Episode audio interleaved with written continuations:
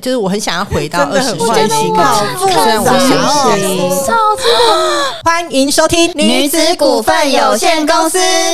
你知道一年多四百两哎，很厉害耶！这个不是很小农值得？是不是小不农？会开源，他带人不会去带薪，所以他其实不适合当一个领导。他应该要用他就是八面玲珑的这个优点去，可能当公关。我觉得现在女生都有一点点应该要学习袭人的这个地方，有时候耍一点心机也不是在使坏，他就只是保护你而已。老板特助当不用特别漂亮，但是就是有办法、有本事可以爬到老板的床上那种。不分不生。幸福一生。大家好，我们是女子股份有限公司。那我们的频道会在双周五的下午四点准时上架。我是瑜伽。那延续上一集，我们聊《红楼梦》，然后今天一样有也是请来宾跟我们一起聊，是方令十八。Hello，大家好，我们是芳龄十18我是阿芳。我是大林，对，上一集的话，我们有先聊了一下《红楼梦》的感情观，然后如果大家想要就是 review 一下《红楼梦》上一呃它整个故事架构的话，可以先去收听我们的上一集。然后这一集的话，我们主要会。会跟大家分享一下《红楼梦》这些女子她们在能力上面的展现。我们有抓几个我们觉得可以蛮可以了解的女子一起来讨论，有王熙凤、探春、袭人这三个人。那王熙凤是一个怎么样的人呢？她简单来说就是里面一个，她算是嫂嫂。的嗯，角色，但她一样年纪很轻。那探春的话，就是里面就是妹妹三妹妹这样。然后袭人的话，就是宝玉他身边的一个最重要的丫鬟，主要会聊这三个人。然后我们可以先请谁是介绍王熙凤？我因为我本身呢怎样？就是现代王熙凤，你不是说你现在林黛玉？我不是林黛玉啊，我讨厌只有要林黛玉。做苦工的时候才变林黛玉。对，我只有就是每次只要在职场上，就是老板或是主管叫我搬东西的时候，我就说我是林黛玉，我没办法搬。OK，那你介绍一下王熙凤。王熙凤呢，其实讲白，她就是贾府里面的 CEO。那贾母啊、王夫人那些比较大的人，可能就是现在是就是一个企业里面的老股东或者老董事这样。荣誉董事，对对对，那王熙凤其实她是掌权，她的权力蛮大的。然后呢，她真厉害的是，她就是不到二十岁就可以掌管贾府大概三四百人，嗯，这一点真的是非常厉害。所以我推测她十六人格应该是 E ENTJ 指 指挥官的角色这样子。太详细。好，然后呢，那她个性的部分呢，她是个非常看咖的人，然后她做事果断，但当然也会有一些心机，这样。对，但他他有个缺点，就是她视钱如命，就是非常爱钱这件事情。他是，然后呢，他这个棘手，他就除了呢会掌管就是贾府里面的各项财务大小事之外呢，他还会去外面接一些就是没办法浮上台面的外快，去赚一些钱，喜赚钱，但是也爱花钱的一个人。嗯嗯，嗯，对，然后 by the way，他有杀过人这样子，有吧？就是他不是用他的借刀杀人，对对对对，间接把人家给弄死。你知道掌管贾府的一切有多难吗？这就等于说，有一点像是在现代的三四百人的大企业里面去主导全部。那他到底要管什么呢？他要当他要当人事，就是贾家的上下的仆人啊，还是什么东西，都是他要去照顾，他要去发落的。然后他还要去照顾，就是这些。荣誉董事老屁股的吃喝用度，就是他们今天又要看戏，然后又要点戏的一些零零碎碎的事情，他还要去关心操心，比如说连贾宝玉的婚姻大事也要去操心，就是她就是对贾府来说这么重要的一个女生。当然他会这么的重要，然后这么的掌握这么多权力，有一部分也是因为贾府的男生都偏懒，软烂。对对。对对，贾府有一个很大的问题，是因为他们是一个很大的家庭嘛，所以他们吃喝用度当然就是非常浪费的。但他们最大的问题是，他们的收入其实一年不如一年。因为为什么呢？就是清朝他们的官是世袭，但是世袭的话，就是你延到下一代的话，你的收入会变少，所以贾府的收入其实是一年一年在变少的。所以就是面对这样的入不敷出的状况下，其实王熙凤她身肩很扛很大的压力。王熙凤她做了这么多事情，其实都是为了要去维持家府的开销，但是她搞开销的方式。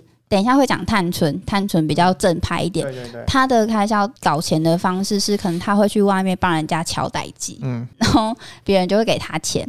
然后再还有一个很有名的事情，就是他会去借高利贷，哦，对对对，放放哦，放高利利贷，就是他这就是一个无本生意。嗯，叹什么气？就会觉得说，哎，能力很强，嗯但是就是又会在台面下就净做一些可能就是有点偏违法的事情。但是你要想，他的这些东西都是为了贾家，然后他最后就是贾家开始去败落的时候，就是他们已经快越来越没有钱的时候，他也是会去把他的一些用的东西、穿的东西，然后拿去典当，然后来去把那些钱转换成就是贾家的下面的人的薪水。嗯嗯嗯然后这也是为什么他要放高利贷的原因。可是大家可能对他比较诟病的地方，可能是他的心狠手辣。哦，对了，他在事业上面有他自己的一套标准，他要管理三四百个人，他会就像跟我们企业可能会定一些。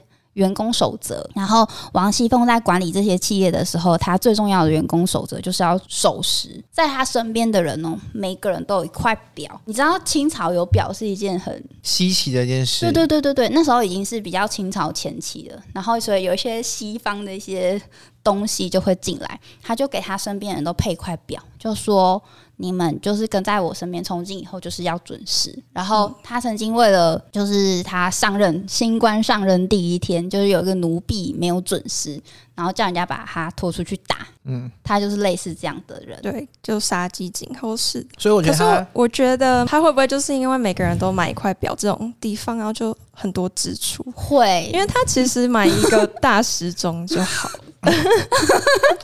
嗯，对，是没错，无法反驳。嗯所以，就以他的个性来说，我要我要来贴标签了。好，请你我觉得他应该是母羊座，然后上升应该是处女。怎么说？就是呢，他就是母羊座嘛，就有话直说。然后处女的部分，我是觉得，因为我之前也有在一些就是主管，然后他们都是处女座，然后在他们底下做事过，做事的原则跟黄熙凤非常像，但不至于会做一些浮不上台面的事，但是就是会在下面会非常紧绷。就是你第一就是你一定要准时，事情不能做错，对你做事情一定要有条理，嗯这种感觉，嗯，所以蛮像的。在他下面做事确实会蛮紧绷的。嗯，他心狠手辣的部分，在他的事业上面展现的非常清楚明显，无论是他的斯巴达教育还是怎样。但是还蛮重要的是，他在他的感情上也是用了这些手段。我我只能说，通常这种在在外嗯就是非常有外交手腕、非常会嗯管理的人呢，他其实感情上又要贴标签，会非常比较会比较坎坷，也比较重情啦。我是觉我是这么觉得。嗯嗯嗯，那像因为贾琏她老公对，好像听说蛮蛮帅的，所以贾琏呢，他好像就会拈花惹草。对他是一个非常好女色、喜欢漂亮女生的人。对完，然后所以呢，嗯就导致于王熙凤除了要处理贾府的大大小小事情之外呢，她对于就是贾琏也要有一些，就是施展一些控制欲这样子。嗯我对记，得有一次好像是就是他们要办那个薛宝钗的生日派对，birthday party，对，但是呢，因为贾琏跟那个。林黛玉是比较亲的，所以她就问她的老公意见说：“哎、薛宝钗的生日派对要办到怎样的程度？嗯因为如果办办太大，大到超过林黛玉的话，怕贾琏会有会多心。不开心。对，嗯所以她就问了她老公说：“哎、你觉得要办到什么程度比较好呢？”她说：“啊，反正就是照贾母的意思办，而且你办过那么多场，有什么好好问的？”她说：“我就是怕说，如果办的比林妹妹多大的话，您您会多心啊？”就呢，她老公就回她说：“ 你只要不要每天管我追踪我去哪里就好了，我才不会多心。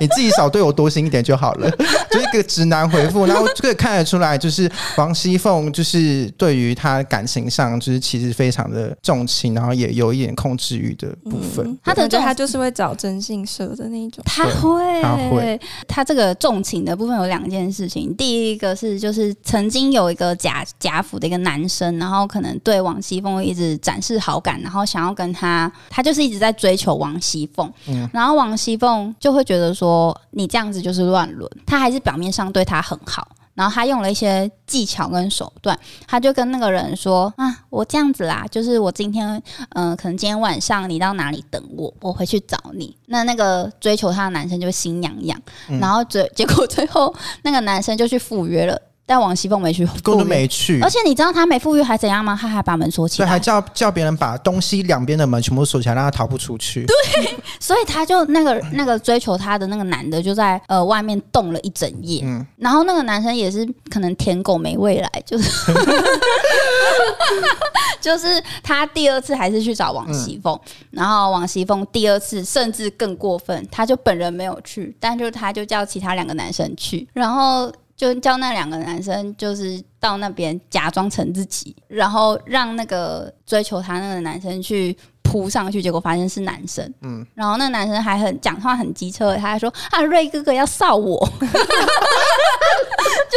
啊，啊你干嘛、这样之类的，然后还叫人家就是往他头上可能泼一些屎尿对，之屎尿。就是很过分的整人方式、而且我觉得欸。王熙凤真的蛮厉害，就是要跟人家约第二次的时候啊，嗯，就是还跟贾先发制人，他就说我你当天怎么没来？所以我等你等很久，然后要之类的。学习耶、他很厉害耶，嗯，这个就是你以后爽约别人的时候，你就说我那天真的等你很久哎、对啊，你怎么都没来啊？你放放我鸽子哎，那就是他手段的地方。然后第二件事情是她的老公在有一次在偷取小妾，嗯，她知道她老公娶小妾之后，她表面上也是说哦没有关系啊，就是这个是好事啊，是喜事啊。然后他也对那个小妾很好，就说你以后就是我的妹妹了这样子。但是他私底下却叫丫头就是不给那个小妾饭吃，即使有给她饭，也都是馊掉的饭。那那个小妾当然就是不敢讲，然后最后就活生生把他给。弄死了，就是他的心狠手辣，不仅是展现在他的工作上面，他也是在他的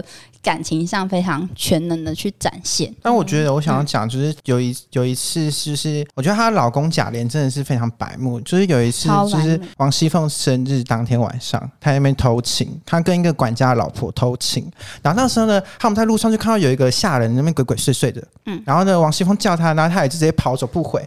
然后是王熙凤叫了好多次呢，那个下人才才就是真的嗯跟、跟他回礼，然后跟他说，然后王熙凤跟他说，你为什么这么鬼鬼祟祟？叫你你还不理我，他才就是被他把他逼供出来说嗯是贾琏就要他看门，就是假如说王熙凤回来的话，要跟他通风报信这样子。王熙凤一听就知道一定有猫腻，然后就赶快急奔 急奔回到房间，然后就听到就是那个嗯嗯管家老婆跟那个贾琏躺在床上的一些话，然后呢，那个。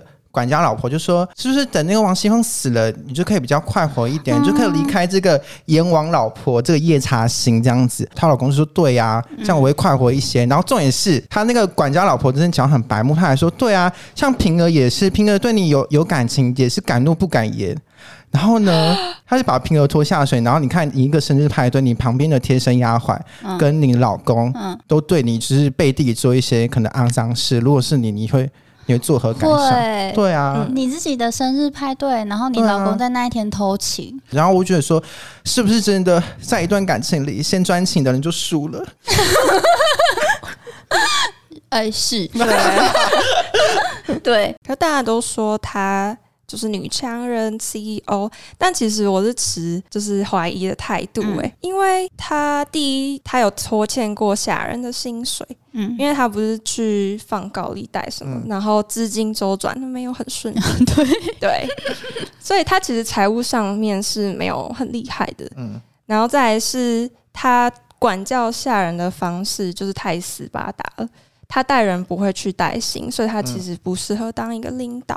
对她应该要用他就是八面玲珑的这个优点去，可能当公，关或者是可能外交人员，嗯，对但就是比较不适合当一个 leader。不然家父后来也不会衰败。如果他真的那么厉害的话，我们等一下可以讲一个跟王熙凤截然不同的例子，是探春。嗯探春是宝玉的一个妹妹，然后就是四姐妹里面的第三个。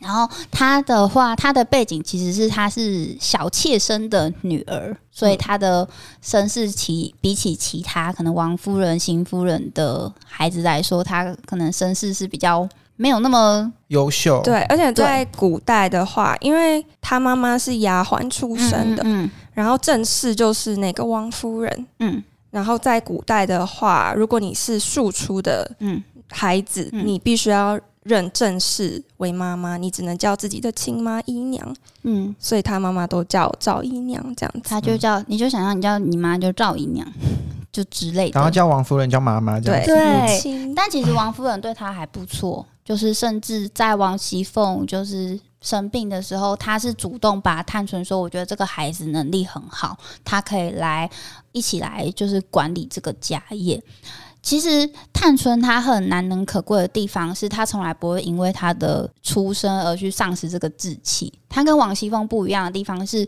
探春是读过很多书的，所以她因为读了很多书，然后所以她心里一直有那个志气。书的前半段，他比较偏，他有才华，可是那时候都是王熙凤在管家，然后所以他有点偏怀才不遇。即便怀才不遇，可是他还是活得很自在、很开心。但是在后期，他的机会终于来了，就是王夫人，就是副总，请他去一起协助管理，就等于说把他给升迁，了没。错。然后他也好好去把握这个嗯机会。他很厉害的地方是，王熙凤不是一直靠放高利贷去搞钱嘛？你知道探春她有多正派吗？她搞钱的方式是，她把大观园里面的花果，就是水果那些拿去卖。你知道一年多四百两，哎，很厉害耶！这个不是很小农值得？是不是小很农？会开源，对啊，他是什么会计部的主管哦，就很很很厉害。然后他还有一件很他很霸气的事情是，有一次大家呃，因为家家后来就发生了一些事情，所以就是他们就叫人家叫自己人哦，然后去抄每个人的房间。这有一点像是怎样，在班上的时候，老师突然说要收书包。其他人都是敢怒不敢言，就是嗯好，你就就收吧，无论是自己的还是下人的书包都要收。然后到探春这个房间的时候，探春她这个人超酷，她就说：“我跟你说啦，就是我下面的人，即使有一些不好的东西，他们也都放在我这里啦，所以你要收，你就先收我的书包吧。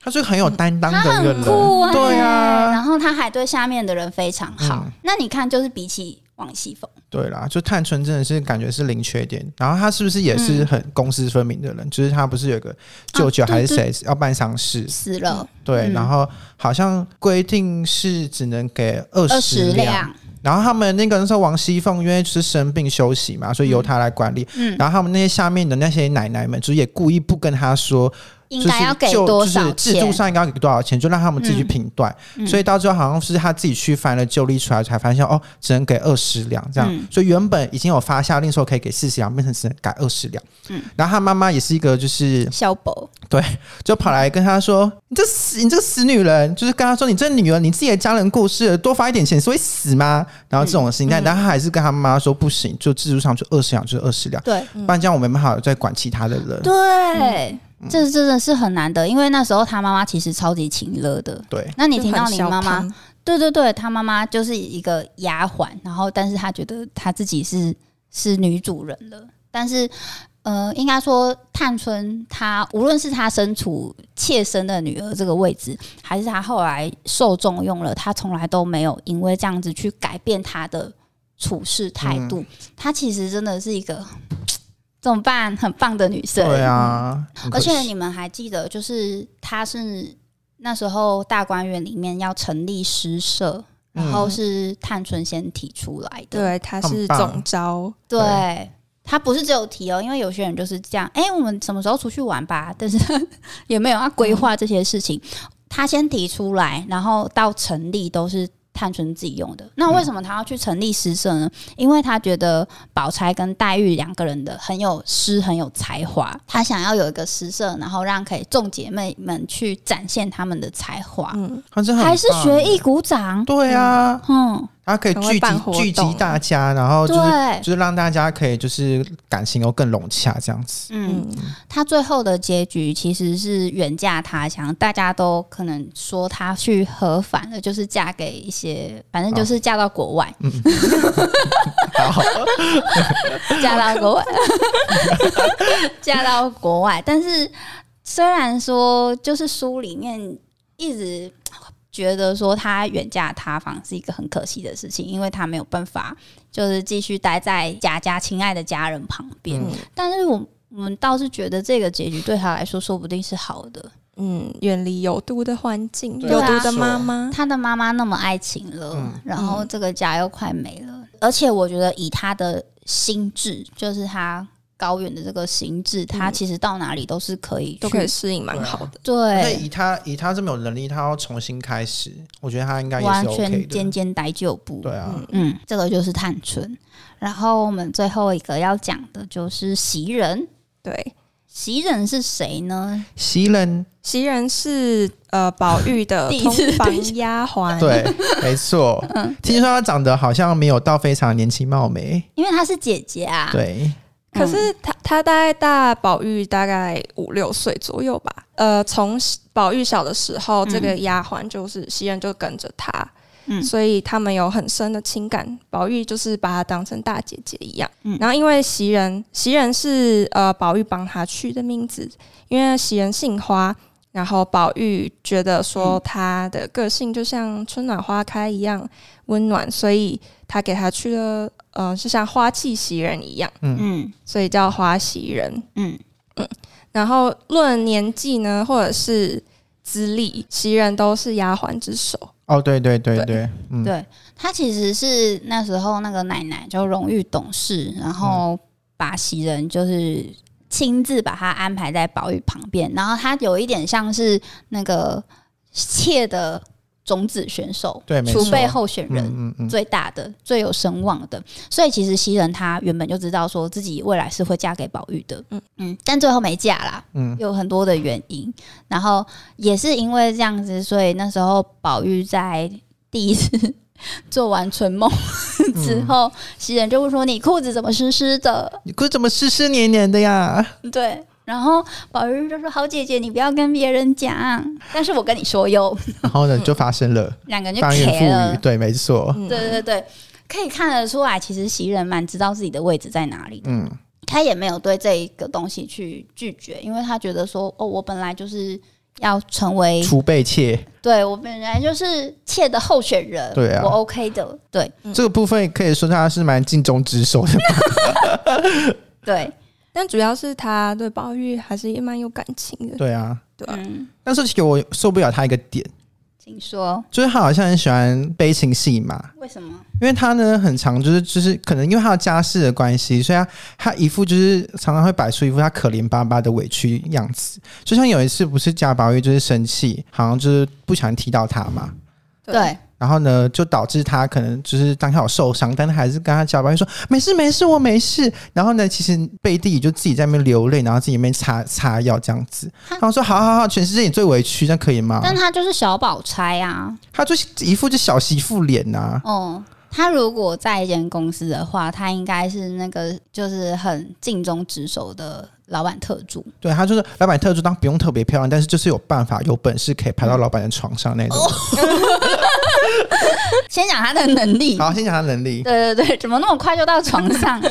他也就是那种很会管理，就是他是特助，可是他是特特助处的主任。嗯，嗯，就是对待下面的人，他也可以把他管理的有条有理呀、然后很照顾大家，然后这个就是大概袭人的个性，但是他有自己的小心机。对，你要说他关于升迁那件事情，对对对，嗯，就是他其实已经知道自己就是妾的储备储备候选人了嘛，然后所以他一直在思考说，哦，我一定就是妾，那我的大奶奶就是大老婆。宝玉的大老婆应该要是宝钗，我日子会比较好过，嗯，所以他有一点间接去促成了那个偷天换日这件事情，就是她无视于她老公的心意，真正的心意，然后所以她选择选择去帮宝钗一把这样子。然后还有一件事情是，他也是一个，因为他很他很受荣誉董事他们喜欢嘛，所以那时候他就还特别去跟荣誉董事他们说：“哎呀，有一件事情我不知道该讲不该讲。通常讲这种话就是对，好啊，你讲啊。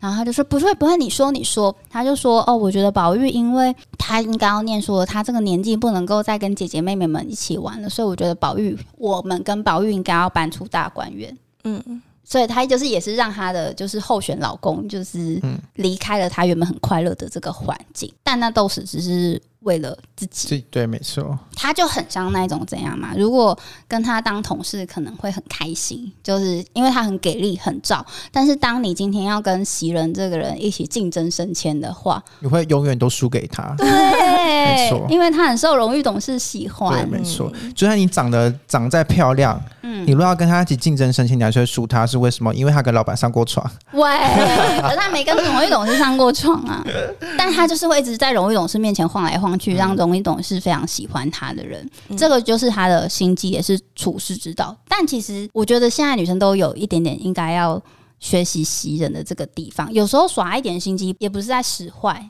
他就只是保护你而已，因为你今天在升迁的时候，你不用这个方式，你一辈子都升不了。嗯，嗯，尤其你又没有人家漂亮，对啊，嗯，刚刚 EQ 真的蛮高的啦。我觉得，因为有人说花袭人有点像是另外一个版本的薛宝钗，嗯。但我觉得他们两个其实不管是个性还是动机都差蛮多的。对，因为花袭人是真的在为贾宝玉打算的，嗯然后他的真心也是看得到的。嗯，但是薛宝钗她是，我觉得她是为了自己的功名，因为她跟贾宝玉结婚之后，她一直就是很像管家婆碎碎念，叫贾宝玉要去考取功名。但我觉得这有点像是为了他自己的嗯前途。但是花袭人她是在还没有跟贾宝玉有任何的承诺或是什么的时候，他就提议要搬出大观园等等的。他是真的在从自己的角度为贾宝玉着想。就是他对贾宝玉的爱其实是看得见的。对。对。所以他如果真的跟贾宝玉结婚的话，他应该是真的会感到幸福的，嗯，而且宝玉也是真的最疼他的。我们不知道宝钗跟宝玉结婚，宝钗到底会不会感到幸福？但是，但是如果是袭人跟他最后结婚的话，就袭人绝对是会对他会感到那袭人本来就是很适合拿来结婚的对象啊，嗯，而且我觉得他是安全型人格，啊。嗯。就是呃说哦好啦，反正就是哦还可以相处融洽，会会掌管家里大小事，而且现在很多男生喜欢这样子的姐姐型啊，嗯，成熟稳重，嗯，而且。袭人是因为通常丫鬟都是家境不好，被卖到有钱人家当仆人，然后袭人当然也不例外。但是他妈妈跟他哥哥就是有一点钱之后，其实是有心把他赎回的但。他不要，他不要，因为他已经爱上家宝玉。对啊，由此可见，他是在一个有爱的环境下，他爸爸，呃，他妈妈跟他哥哥是真的爱护他的，嗯，对。但是薛宝钗的妈妈跟哥哥就不太一定。我觉得可以总结一下这三个人，就是王熙凤，其实她就是很适合，你们觉得她适合当什么？一直如果在一个大企业里面，公关角色，嗯嗯嗯，就是因为她很伶牙俐齿，嗯，然后她对她对这些外部的东西，她都可以处理的很好，而且她的手腕非常的高明，啊，他感觉就是会收回扣的人，他一定他一定会，他绝对会，嗯，很适合灰色产业的。对，没错，他很适合，而且他一定会成为就是全球十大女首富。对他一定会上，他一定会被天下杂志专访之类那种，她不会成为女企业家，嗯。但他一定会成为女首富。嗯。然后，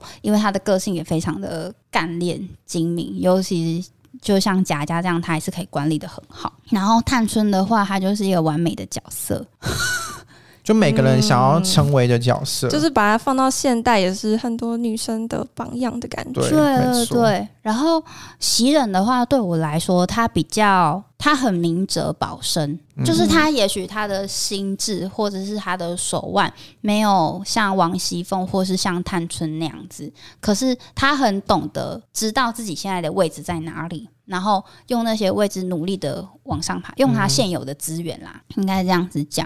然后袭人也很值得学习的地方是，他其实他的心机上面的展露，永远都是跟自己有，他不会无故去使坏，他那个也不算使坏，嗯。就是就跟刚刚讲的，在升迁的时候，他总是要做出一些行动，让自己可以升迁上去。然后想要问，如果是你们的话，比较愿意跟谁当朋友还是同事？先从朋友好了，好啊，阿一定芳先说，是林黛玉的啊、黛玉很棒啊，而且他很有才华就。朋友吗？哦，嗯，可是每天等于说你每天都要接受他的负面情绪，他可能又在哭，然后你又要去安慰他、哎，可是假如今天你哭，他也会为你而伤心。可是不是你这个比例差很多，可能我三百六十五天我只有哭四天，他可能三百六十五天里面哭了两百九十天，那对我来说这就是个压力。哎、他哭他都默默哭，他又没让你看见。他会啊，他有时候那个，有时候他有有时候那边哭，然后吓人，有时候就是他们吓人就觉得说哦，因为他很常哭，所以就也不会去安慰他。但是他很有才华，而且对你讲话直来直往的，很直率。然后他也不会在背后讲你坏话，他是从来不会讲别人坏话的。我再重复一次，但是我你刚才影射谁？反正呢，我是觉得如果是朋友的话，我首选应该是探春，因为他感觉是一个会有生活品味的人。然后我觉得他我很适合找他去一些比较有 OK，格调的地方，例如咖啡厅啊，去听音乐会之类的我。以为你会选王熙凤，王熙凤是我第二个顺位的朋友首选，因为虽然王熙凤的部分是因为感觉跟他当朋友的话，第一就是我不会被他弄死，就是他可能想要、想要我会我会比较安全。那第二是他因为他掌握权力，然后有钱，嗯我可以。跟他一起去吃饭店高级下午茶，然后边听他讲八卦，因为他不是处理很多就是人情世故的事嘛，因为他感觉蛮爱讲吧。对他感觉一定会跟我分享说，哎、那个哪一家跟哪一家的什么什么私通啊，然后什么之类，我觉得哦，好好听哦，就是有这种，我觉得这种这种当朋友很好。但是当王熙凤的朋友应该要蛮聪明的吧？对啊，怎么了吗？聪明又漂亮，这样啊，我就是秦可卿啊。可是有一个死穴，因为闺蜜最忌讳的就是撞菜。那因为你们就是看男人的眼光我，觉得我可能会会喜欢贾琏，因为听说贾琏就是长得很帅，然后又风流，我觉得我好像会也会喜欢这种人觉得会渣男被吸引机。会被王熙凤弄死？啊。为什么不行？就是有福同享，好朋友就是好东西不都他要跟好朋友分手 那如果是朋友的话，我应该也是探春跟黛玉、欸。可可是我感觉我会跟黛玉比较好，我觉得你会跟探春比较好，为什么？因为我觉得你应该也会喜欢比较有独立，然后也有生活品味的人。黛玉也有生活品味，哎不要，吵，黛玉的才华很好，她是艺术对家，啊，他太爱哭了，我真的不行。你每然后次就哭哭没关系，啼啼我也很爱哭。我也很爱哭。好，现在看一下这样是不是？那再来的话就是同事，同事好难哦。哎，阿我会芳你先讲。选袭人，因为他就是什么事都会拦着做啊，然后啊他情绪又很稳定。他就是你只要应征企划，但是他什么事你叫他剪影片，他也要剪，然后你叫他做图，他也要做。可是假如说你想要升迁的，好可怜。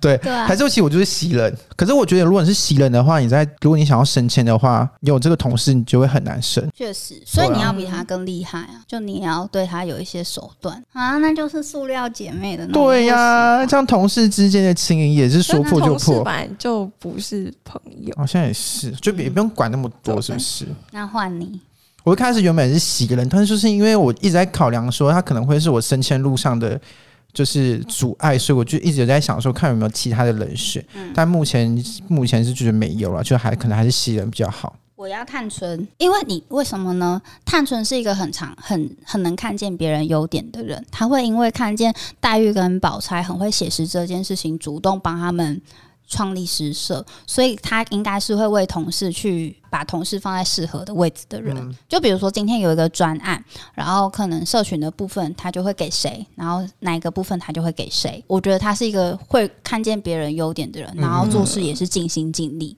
所以我会选探春。但是因为就是有时候在做事情上面，嗯，如果太过于公私分明的话，其实也是会有一点让人你家觉得，压力你。到底要为所以我就会觉，所以我没有选探春，原因就是觉得说，如果他太公私分明的话，假如说哦，我不小心做错一件事情，然后想要对想要想要帮忙或什么，他可能就是会直接拒绝那你那我，改一下我答案。